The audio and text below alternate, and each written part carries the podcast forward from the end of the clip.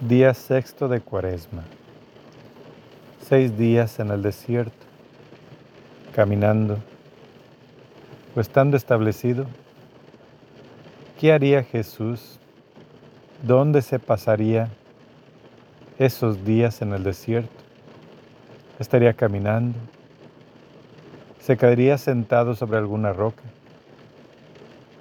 ¿Quién sabe qué haría Jesús durante esos tantos días lejos de la humanidad. Se dice en la Biblia que no comió alimentos. En este día de hoy vamos a pedir por los, los fabricantes, aquellas personas que con su esfuerzo y su trabajo han logrado construir alguna fábrica en la que producen tal vez muebles o productos de construcción para elaborar viviendas, un oficio de construcción como el que se supo al que se dedicó José, el padre de Jesús, un oficio que tuvo que haber aprendido también Jesús de su padre.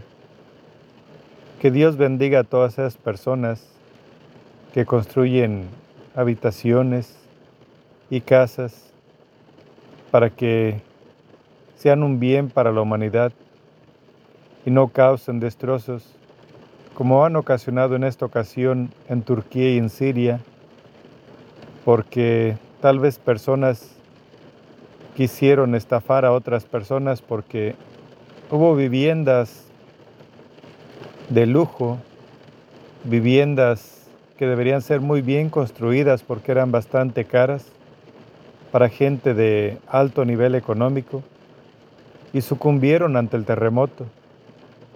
Esto lo único puede ser posible porque los materiales que, que usaron para la construcción no eran suficientemente fuertes para sostener esta magnitud del terremoto.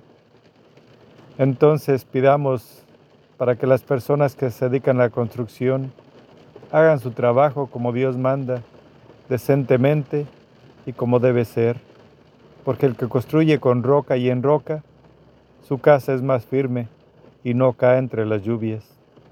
Dios te salve María, llena eres de gracia, el Señor es contigo. Bendita eres entre todas las mujeres, bendito es el fruto de tu vientre Jesús. Santa María, Madre de Dios, ruega por nosotros los pecadores, ahora y en la hora de nuestra muerte. Amén.